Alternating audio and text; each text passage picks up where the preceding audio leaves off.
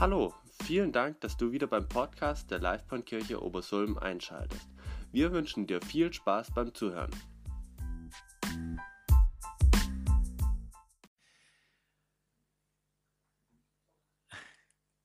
Also wer von euch hat schon mal den inneren, ähm, sorry, wer von euch hat schon mal den inneren Schweinehund überwinden müssen morgens beim Aufstehen?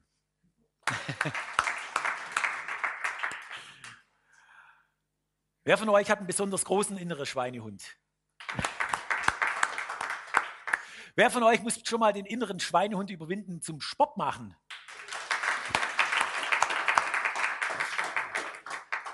Wer von euch musste schon mal den inneren Schweinehund überwinden, ähm, um dauerhaft die Waage unten zu halten? Und wer von euch musste sich schon mal überwinden, um bei solche blöde Glattspiele mitzumachen? Okay. Also, wichtig ist, Eins möchte ich euch sagen, ihr alle habt ihn schon mal überwunden. Ansonsten würdet ihr jetzt nicht hierher sitzen, hier sitzen, weil ihr seid hierher gelaufen. Ihr habt also schon mal als Kind den inneren Schweinehund überwunden, sonst hättet ihr nicht laufen gelernt. Die meisten von euch sind zur Schule gegangen. Manche haben vielleicht sogar einen Schulabschluss gemacht. Einige von euch haben auch Autofahren gelernt. Manche können es vielleicht sogar. Wer hat immer noch Probleme beim Kuppeln? Das sind diejenigen, die Automatik fahren. Gell? Also ich. Okay, also die, der innere Schweinehund ist überall bekannt und ich möchte mit euch mal kurz auf ein Modell schauen. Das soll uns heute mal begleiten. Wenn ihr mal die erste Folie anmacht, bitte. Und zwar geht es um die. Oh, ist da Papier drauf, ja. Es geht um die Komfortzone. Wer von euch kennt die Komfortzone? Ja, sehr gut. Genau. Also Komfortzone, das ist so einfach das, ich fühle mich wohl, ich, ähm, das ist, da gibt es Sicherheit, na, da, so wie es da steht, da ist Wohlbefinden. Das ist zum Beispiel bei mir daheim der Sessel, der direkt am Fenster steht. Da fühle ich mich wohl drin. Ähm, das ist auch, wenn ich mit Freunden unterwegs bin, aber auch hier in der Gemeinde. Eine Zone, wo man sich einfach fallen lassen kann. Und der Heinz Rüdiger, der innere Schweinehund, der möchte uns natürlich auch am liebsten immer dort haben. Dann gibt es die Lernzone.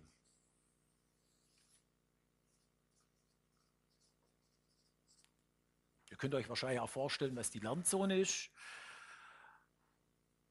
Zum Beispiel in die Schule zu gehen, da muss man lernen. Das ist eine Lernzone. Ist manchmal herausfordernd, ist nicht immer ganz so angenehm. Ähm, Manchen macht es auch Spaß, das sind Menschen ganz unterschiedlich.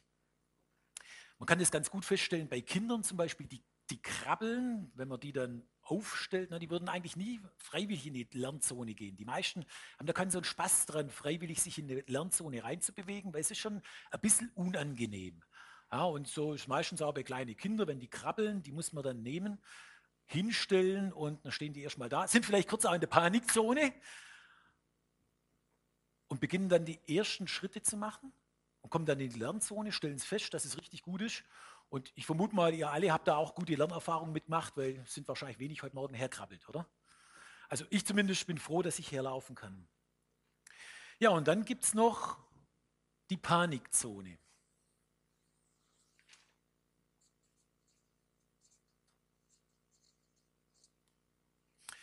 Die kennen wir vielleicht auch. Heute kommt der Chef an und sagt, morgen haben wir Veranstaltung mit 500 Leuten, du hältst die Rede. Und du tust dir eh schon schwer, Rede zu halten. Du kriegst schweißnasse Hände und Kloß im Hals und denkst, oh, wie muss ich das machen? Wer von euch kennt sowas? Okay, vielleicht an unterschiedlichen Stellen. Ähm,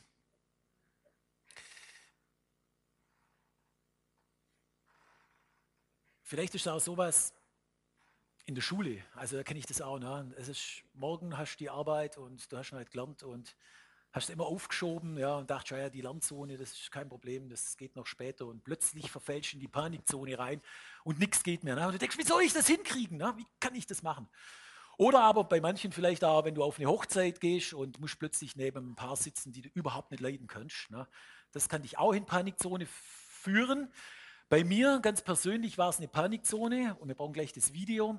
Ich habe äh, früher, kann ich mich sehr gut erinnern, in der Grundschule hätte ich vom 3-Meter-Brett springen sollen. Und ich bin da hochgegangen, weil der Lehrer gesagt hat, da gehst mal hoch und schaust dir das mal an. Da stand ich da oben, riesig, ewig hoch. Ich konnte nicht schwimmen und er hat mich nicht mehr runtergelassen. Ne? Das war eine echte Panikzone. Wobei ich sagen muss, und deswegen habe ich euch ein Video runtergebracht, äh, mitgebracht. Funktioniert nicht? Was? Ich habe dir doch ein paar WhatsApp geschickt. Hast du nicht da? Ah, okay. Gut, ist egal. Dann lassen wir das Video weg. Ähm, es gibt tatsächlich einen Menschen, der ist aus 74 Meter ins Wasser gesprungen. Und das wollte ich euch mal mitbringen. Ich, allein auf 74 Meter Höhe zu stehen, ohne angeschnallt zu sein, das wäre für mich unvorstellbar. Ich hätte solche Höheangst. Aber einfach Panikzone, das ist bei jedem was ganz was anderes. Und in der Panikzone, da kann auch Lernen stattfinden. Sehr intensives Lernen sogar. Es kann positives Lernen stattfinden und negatives Lernen. Es kann zum Beispiel es kann stattfinden, dass du was nie mehr machst in deinem Leben, weil du solche Panik davor gehabt hast und einfach dein innerer Schweinehund dir auch sagt, nie mehr darf so etwas passieren. Es kann aber auch so sein, dass wenn du feststellst oder wenn du sanft in so eine Panikzone hineingeführt wirst, dass es eigentlich auch was ganz was Angenehmes ist, dass man die Panik auch überwinden kann und dass man Dinge erreichen kann, wo man nie gedacht hat, dass man das machen kann. Das war jetzt Intro. Jetzt kommen wir zu unserer Bibelstelle. Und zwar möchte ich euch, wir haben ja gesagt, wir lesen den Jakobus oder machen gewisse Dinge aus dem Jakobus. Und hier heißt es im Jakobus 2,20, Willst du denn nicht begreifen, du unverständiger Mensch, dass der Glaube ohne Taten nutzlos ist? Wurde nicht unser Vater Abraham aufgrund seines Tuns für gerecht erklärt? Er wurde für gerecht erklärt, weil er seinen Sohn Isaac auf den Altar legte, um ihm Gott als Opfer darzubringen. Daran siehst du, dass sein Glaube mit seinen Taten zusammenwirkte. Erst durch seine Taten wurde sein Glaube vollkommen. Und erst damit zeigte sich die volle Bedeutung dessen, was die Schrift sagt. Abraham glaubte Gott und das wurde ihm als Gerechtigkeit angerechnet. Ja, er wurde sogar Freund Gottes genannt. Und der zweite Teil bitte. Ihr seht also, dass der Glaube allein nicht genügt. Ein Mensch wird nur dann von Gott für gerecht erklärt, wenn sein Glaube auch Taten hervorbringt. War es bei der Prostituierten Rahab nicht ebenso? Auch sie wurde aufgrund ihrer Taten für gerecht erklärt. Denn sie nahm die israelitischen Boten gastfreundlich bei sich auf und half ihnen, auf einem geheimen Weg aus der Stadt zu fliehen. Genauso nämlich, wie der Körper ohne den Geist ein toter Körper ist, ist auch der Glaube ohne Taten ein toter Glaube.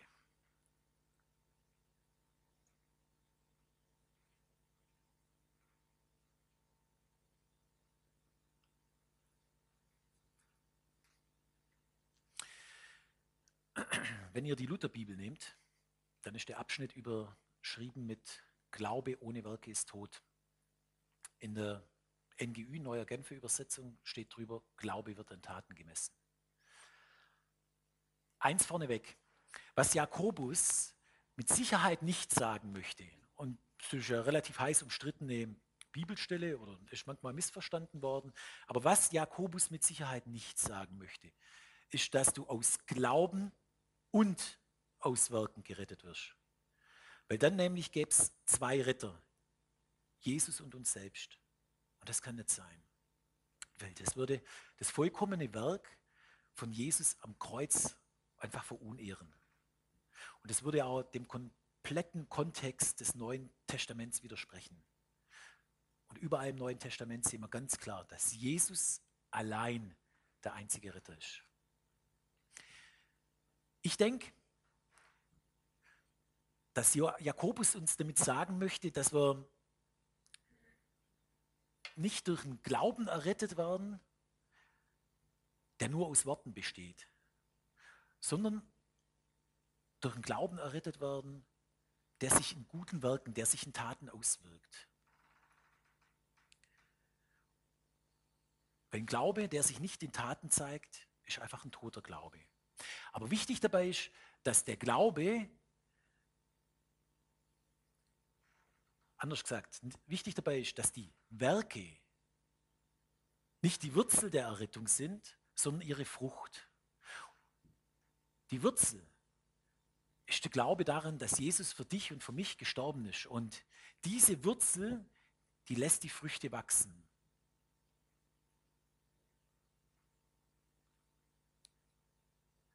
Stell dir vor, du bist verheiratet oder hast eine Beziehung mit jemand und sagst jemand, ich liebe dich. Das kannst du in unterschiedlichen Arten und Weisen machen. Kannst hingehen zu deiner Frau und sagen, du, ich liebe dich, schau mir in die Augen. Schön, dass ich mit dir verheiratet bin, ist ganz wunderbar. Jetzt muss ich aber arbeiten gehen und ja, aber ich liebe dich. Und du machst es so jeden Morgen so, schau mir in die Augen, ich habe ein Buch gelesen, ah, wir sollten zehn Minuten reden am Tag. Ja, ich liebe dich, aber jetzt muss ich arbeiten gehen. Kommt nicht so gut. Ne? Das heißt, wir haben schon eine Ahnung davon, dass das, was wir sagen, nicht nur ein Lippenbekenntnis sein darf, sondern du musst das, was du sagst, eben auch mit Taten garnieren. Zum Beispiel deinem Partner mal Rosen mitbringen oder ihn zum Essen einladen oder Zeit schenken, Beziehung aufbauen.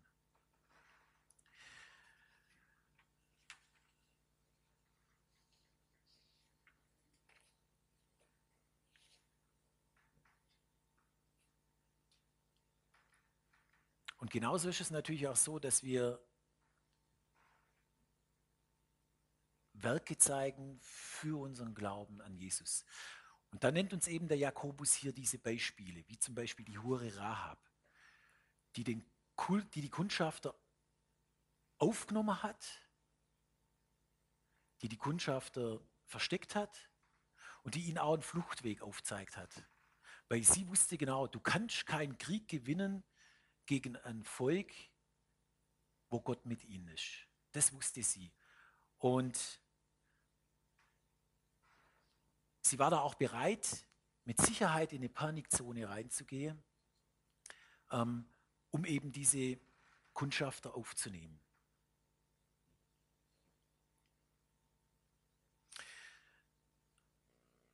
Genau, zeig mal gerade nochmal die Stelle hier. Geh mal auf den Vers 21. Und hier heißt es jetzt auch, wurde nicht unser Vater Abraham aufgrund seines Tuns für gerecht erklärt? Er wurde für gerecht erklärt, weil er seinen Sohn Isaac auf den Altar legte, um ihn Gott als Opfer darzubringen. Ähm, jetzt könnte es natürlich auch sein, dass wir da ein Problem damit haben. Ja, wie? Werden wir jetzt doch durch die Taten gerecht? Aber wenn wir genau hinschauen und das Alte Testament uns nehmen, wo die Stelle steht, da ist so, dass im 1. Mose 15,6 wird der Abraham schon für gerecht erklärt. Und zwar heißt da, dass Abraham dem Herrn glaubte und dass ihm das als Gerechtigkeit angerechnet wurde. Also Abraham glaubte dem Herrn und das wurde ihm als Gerechtigkeit angerechnet. Erst sieben Kapitel später kommt die Szene, wo Abraham seinen Sohn auf den Opferaltar legt. Also das heißt, er war wirklich durch seinen Glauben gerechtfertigt. Aber jetzt, was hat dieses Modell, was wir hier haben, was hat das jetzt groß mit dem zu tun, was wir hier aufgezeigt haben? Wir haben es gerade vorher schon von der Rahab gehabt. Man muss sich das einfach mal vorstellen. Da kommen Leute, Kundschafter in ein Land, und die Rahab, sie war ja eine Hure, wie drin steht, also wahrscheinlich nicht ein Mensch, der durch gute Taten geglänzt hat. Die stand da und wusste genau, scheiße, was mache ich jetzt? Das sind die Kundschafter da, die werden kommen mit ihrem ganzen Volk, die werden uns vernichten. Und ihrer, in ihrer Verzweiflung, aber auch in ihrer Hoffnung, hat sie die Kundschafter genommen und hat die versteckt. Aber stellt euch das mal vor. Du hast gleich zwei Probleme. Zum einen kriegst du ein Problem natürlich mit deinem eigenen Volk, wenn du die Feinde versteckst. Zum anderen hast du auch das Problem, ähm, dass die dir vielleicht auch nicht wohlgesonnen sind. Was machst du? Aber sie wusste im Endeffekt, okay, ich kann mich nur an denjenigen halten, der viel größer ist. Ich kann mich nur an Gott halten. Ich kann nur hoffen, dass der wirklich sein Volk dann auch diesen Krieg gewinnen lässt, der mit Sicherheit auf uns zukommt. und dann muss ich auf die richtige Karte setzen. Dann muss ich auf, auf die setzen und auch einfach hoffen, dass sie mir gnädig sind. Und ihr wisst, so kam es dann auch. Auch beim Abraham kann ich mir gut vorstellen, also wenn der Herr zu dir sagt, ey, opfer dein einziger Sohn, und er hat dir gleichzeitig versprochen, du wirst ein riesen Volk haben. Und du bist schon fast 100 Jahre alt. Deine Frau ist auch schon fast 100 Jahre alt. Dann meine ich mit, ohne dass ich Wissenschaftler bin, meine ich, dass ich mit an Sicherheit grenzender Wahrscheinlichkeit sagen kann, dass da eine gewisse Form von Panik in dir aufkommt.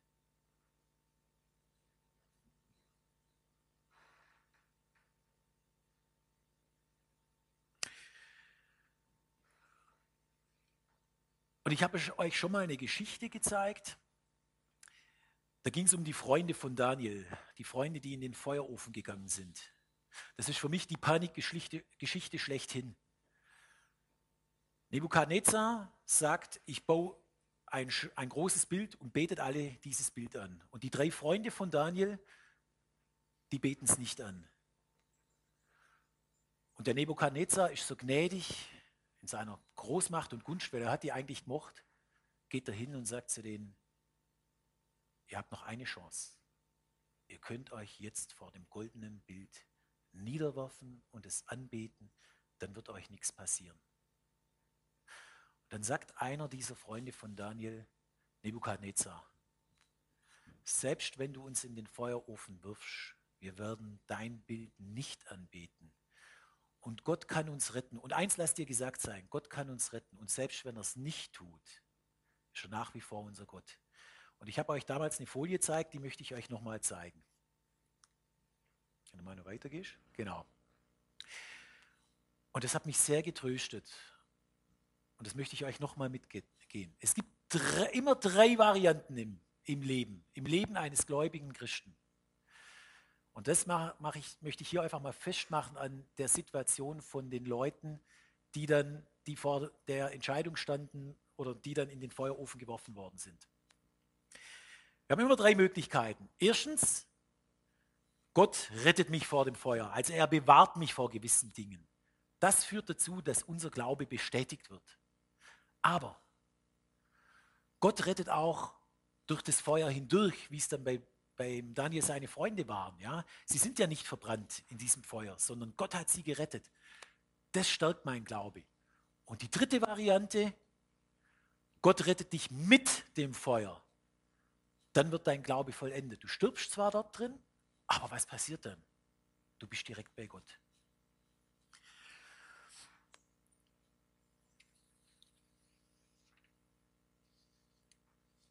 Was können wir daraus lernen.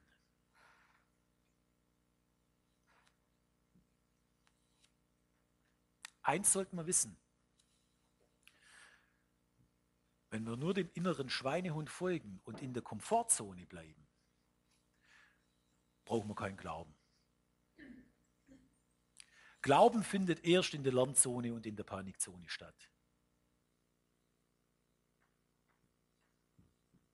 Oder Braucht ihr Gott, wenn ihr in der Komfortzone seid?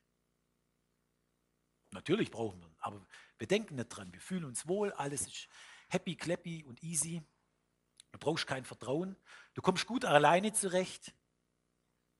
Du kannst vielleicht Pläne schmieden in der Komfortzone, was man alles machen könnte, was du, wie du mit Gott zusammenarbeiten könntest oder wie du in Jesus, was, was du in Jesus noch alles tun könntest. Aber du brauchst ihn nicht wirklich. Punkt 2. Deshalb mutet uns Gott und Jesus, muten uns die Lernzone und die Panikzone zu. Denkt an die ganzen Geschichten. Heute haben wir schon zwei gehabt, Abraham und Rahab. Absolute Panikzone. Ich glaube, beim Durchzug durchs Schilfmeer, das war auch nicht so ganz easy für die Israeliten. Auch als der Josua um Jericho rumgelaufen ist, muss man sich eigentlich fragen, haben die einen an der Waffel gehabt? Sieben Tage lang da außen rum zu marschieren und am letzten Tag noch siebenmal. Also jeder normal denkende Mensch muss, muss eigentlich sagen, da stimmt irgendwas nicht. Und ich kann mir gut vorstellen, den Josua, den mag ich also auch ehrlich, ich glaube, ich wäre in, in Panik geraten. Ja, wird, wird Gott jetzt dann irgendwann mal handeln? Wie stehe ich da vor meinem Volk? Aber auch Jesus. Was hat Jesus alles gemacht? Ne? Als Petrus auf dem Wasser war, hat er irgendwann Panik gekriegt. Er hat die Jünger in Seenot kommen lassen, obwohl er mit dabei war. Und ich glaube auch, die Szene von dem Junge mit den fünf Fischen war vielleicht nicht in der Panikzone, aber Lernzone. Und wenn er einfach mal die Bibel liest, so hier durch, dann ist es für uns immer nett, hier drin zu sein, aber hier und hier, da finden die Glaubensschritte statt und die Vertrauensschritte. Von daher, Lernzone und Panikzone sind wichtig. Aus Erfahrung von den Getaway Days, von daher herzlich willkommen, Liesen und Marcel, finde ich übrigens super und auch Matthias, dass ihr dahinter jetzt die Technik macht. Große Klasse. Und ich wollte auch hier noch erwähnen, Miriam, das habe ich das letzte Mal gesagt, finde ich super, dass ihr euch einbinden lässt und hier tolle Dekoration macht und damit arbeitet. Finde ich ganz große Klasse.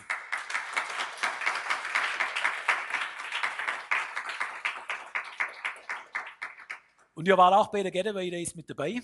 Und ich glaube, jeder hatte so seine persönliche Panikzone. Und bei mir war es zum Beispiel so, als wir unterwegs waren und du bist da hochkraxelt und dann hat der, der Führer, der Leiter hat gesagt, ah, das Seil hier, das hält zwei Tonnen. Und gesagt, ja gut, wie viel wiegst du? Ja, knappe 90 Kilo. Naja, dann kannst du dich ja mal über dem Abgrund in das Seil reinhängen. Nee, mache ich nicht. Wie viel hält das Seil? Zwei Tonnen. Wie viel wiegst du? Knappe 90. Na, dann häng dich in das Seil rein. Nee, mache ich nicht. Manchmal ist das, was wir sagen und was wir tun, hat einfach nichts miteinander zu tun. Aber ich habe es dann am Schluss gemacht. Ich bin in die, war echte Panikzone für mich, aber sanft geführt in die Panikzone rein. Und ich habe eins gelernt im Leben, in dieser Panikzone drin, dass das, was ich sage und das, was ich tue, häufig nichts miteinander zu tun hat. Dass wenn ich sage, dass ich auf Gott vertraue, dass es nur lang nicht heißt, dass ich es wirklich tue. Dass ich manchmal wirklich die Erfahrung machen muss, um auch zu wissen, dass ich darauf vertrauen kann. Und witzigerweise ist übrigens unabhängig von der Stärke oder Größe unseres Glaubens, weil egal wie stark ich geglaubt hätte, das Seil hätte mich immer gehalten. Ich muss es nur tun. Ich muss nur diesen Schritt machen. Letzter Punkt, was wir daraus lernen können, ähm, Übrigens auch in der Komfortzone, genau, das ist der letzte Punkt, können wir auch Panik bekommen. Kennt, kennt ihr das? Du bist in deiner Komfortzone, es geht alles gut und plötzlich kriegst du Angst. Es könnte sich ja verändern. Ja. Mein Häusli, ich könnte es plötzlich verlieren, wenn ich meine Arbeitsstelle verliere. Also ich könnte es gut. Ja, also ich rede da nicht, rede da zu mir selber. Ne? Oder aber ich bin gesund, ich könnte ja krank werden. Oder was auch immer.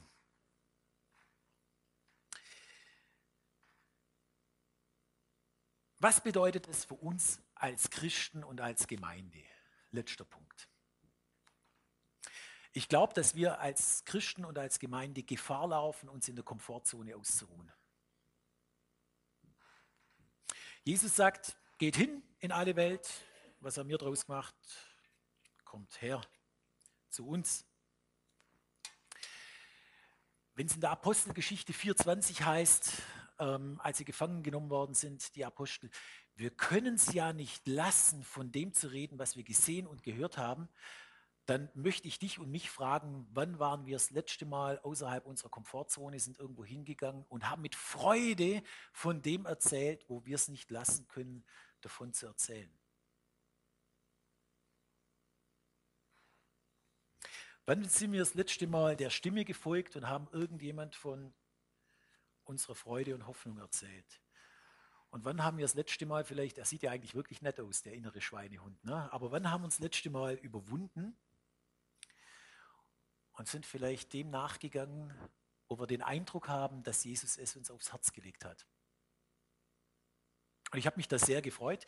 Erzähl mal kurz aus dem Nähkästchen. Wir haben ähm, vor zwei Tagen Hauskreis gehabt und da hat auch jemand erzählt, äh, sie hat eine Bekannte, seit Jahren nichts mehr davon gehört und sie hat mitgekriegt, die Bekannte, die hat jetzt Krebs und liegt im Sterben. Ja, und vielleicht kennt ihr das. Dann kommt der innere Schweinehund an und sagt, ah, du musst dich nicht melden, so ein Quatsch. Ja, bringt doch sowieso nichts. Was sollen die von dir denken, wenn dich da meldest? Ne? Und du denkst, ah, aber wer eigentlich doch geschickt, wer soll es denn sonst machen? Hey, kann doch jemand anders machen. Ja, soll ich nicht doch? Kennt ihr das? Ja? Und ich glaube, es ist so wichtig, dass wir ihn da überwinden und auch wirklich diese Schritte machen. Weil wer soll denn sonst das Licht in die Welt reintragen, wenn es nicht wir machen? Und es ist gut, wenn wir nicht immer dem inneren Schweinehund nachgeben.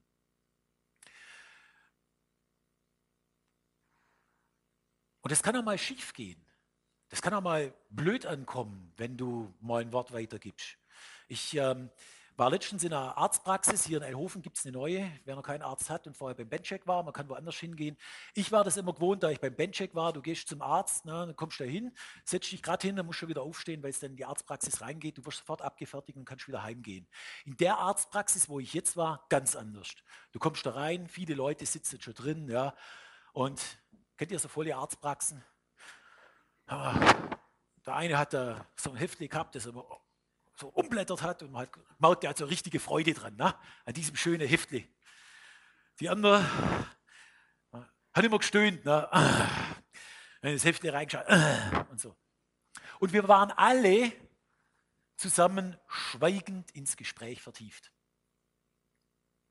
Da dachte ist doch eine blöde Situation. Ja. Jetzt hockt man da drin, hast schon dreiviertel Stunde Zeit und irgendwie hat mich so der Gedanke beschlichen, also könntest du mal ein Gespräch damit anfangen. Das war für mich schon und ich ganz ehrlich sage, fast ein Weg in, in die Panikzone. Hat mich selber überrascht, muss ich ganz ehrlich sagen, weil ich eigentlich habe ich gedacht, das ist nur Lernzone. Aber es hat mich fast in die Panikzone reingeführt, weil ich gar nicht gewusst habe, was soll ich denn jetzt sagen? Was sagst du zu sieben Leuten, wo du nicht kennst? Bitte? Und was sind Sie? Genau. Naja, ich habe gesagt, gesagt, seit wann? Ja, gut, wird schlecht.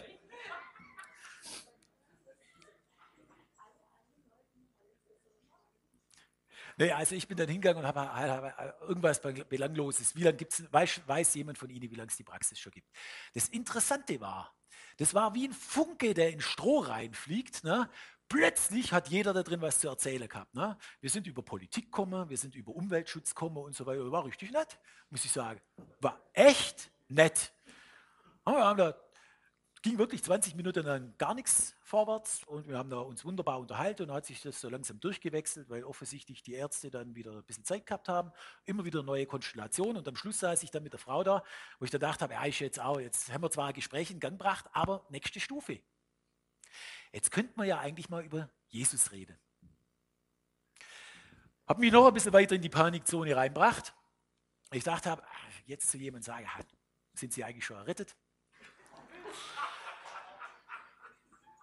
Fand ich jetzt etwas schwierig. Ne? Und, ähm, und vor allem, das war eine der Frauen, die hat überhaupt nichts gesagt. Es ist nur ein junges Mädel mit dabei, da war mir klar, da, da braucht man kein Gespräch führen. Die hat nur in ihrem, ihr Handy reingeschaut und war klar, die möchte nicht angesprochen werden. Dann habe ich die mal angesprochen und sie hat dann erzählt, das war ganz interessant. Sie hat erzählt, sie arbeitet in einem Altersheim. Im Altersheim, da habe ich gesagt, dachte ich, das ist ja Steilvorlage. Altersheim, Tod, Glaube, wunderbar. Es war nur ein christliches Altersheim, ja. Und dann habe ich also dann habe ich zu ihr gesagt, ähm, das ist ja wunderbar, dann redet sie da mit Sicherheit viel über Gott und den Glauben. Was denkt ihr, was sie gesagt hat? Das interessiert bei uns niemand. Das interessiert niemand. Christliches Alter. Die Leute, die wollen nur sterben. Das ist, die eine sage dann, ah ja, wir sehen uns mal wieder, aber nee, so Glaube, das hat bei uns keine Relevanz. Da dachte ich mir, okay, ich gebe es mal an euch weiter. Vielleicht wir haben ja einige, die auch dort arbeiten oder so. Vielleicht fühlt sich da jemand auch dazu ermutigt, was zu tun. Aber es hat mich etwas schockiert, hat mich aber ermutigt, nochmal so ein Gespräch anzufangen. Und das war wirklich, die hat mir, die hat mir echt einen Korb gegeben. Ne? Es war nicht schlimm oder so, aber war schon klar, sie will darüber auch nicht reden. Und das ist bei Ihnen ja auch kein Thema. Zwei Wochen später war ich beim, beim Kunde von uns, da war das ganz anders.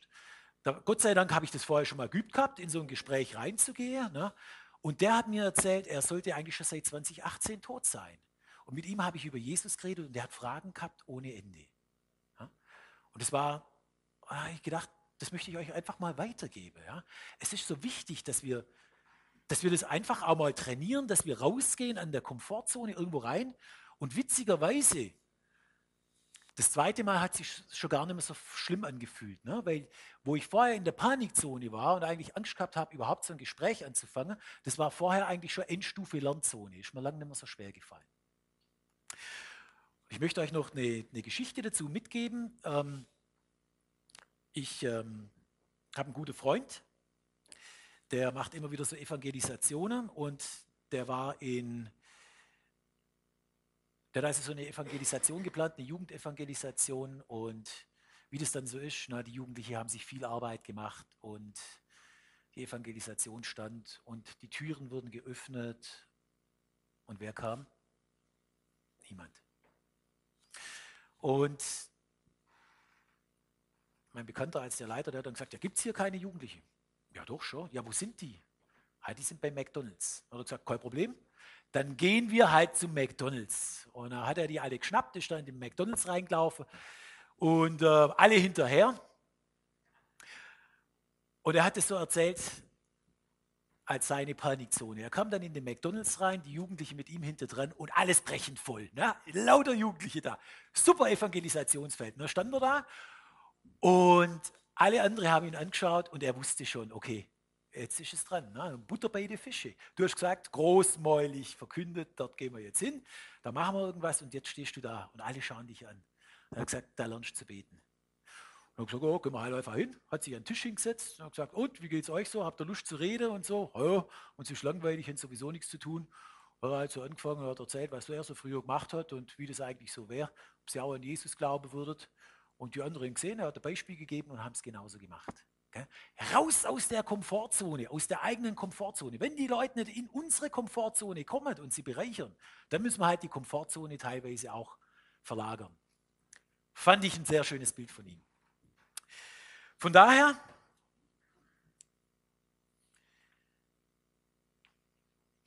möchte ich uns alle ermutigen, das weiterzugeben, was in, was in unserem Herzen brennt, unsere frohe Botschaft weiterzugeben.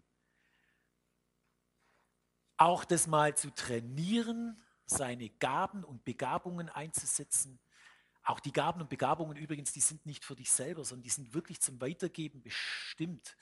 Gott möchte nicht, dass wir unsere Gaben selbst anhäufen oder dass wir unsere Begabungen für uns behalten, sondern dass wir sie wirklich mit anderen teilen und weitergeben. Dass wir in andere investieren, so wie Gott in uns investiert.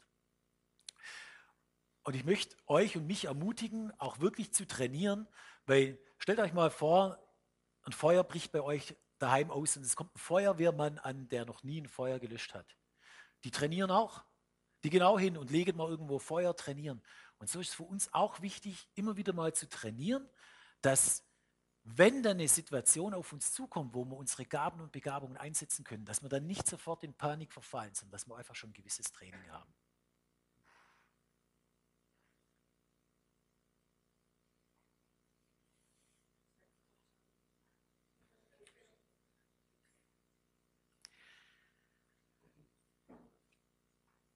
Genau.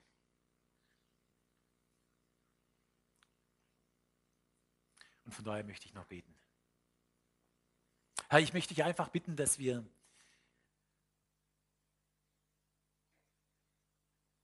dass wir das Wort, das du im Josua zugesprochen hast, sei mutig und stark, dass wir das in unsere Herzen fallen lassen. Weil der Josua, obwohl es ein Krieger war, hat er offensichtlich diese Ermutigung gebraucht, sei mutig und stark. Weil sonst hättest du es nicht zigmal gesagt zu ihm. Und ich bitte dich einfach, dass wir auch mutig werden und stark werden. In dir, Herr. Ohne dich geht es nicht, sondern wir brauchen dich dazu. Aber du sagst uns zu, wir dürfen sein, weil du in uns wirkst, Herr. Und ich bitte dich wirklich, dass wir dass wir auch rausgehen aus der Komfortzone, dass wir auch mit Lust reingehen in die Lernzone, vielleicht auch mal in die Panikzone, wohl wissend, dass uns nichts passieren kann. So wie du ja das ja auch gezeigt hast mit den Jungs im Feuerofen. Du bist immer bei uns, Herr.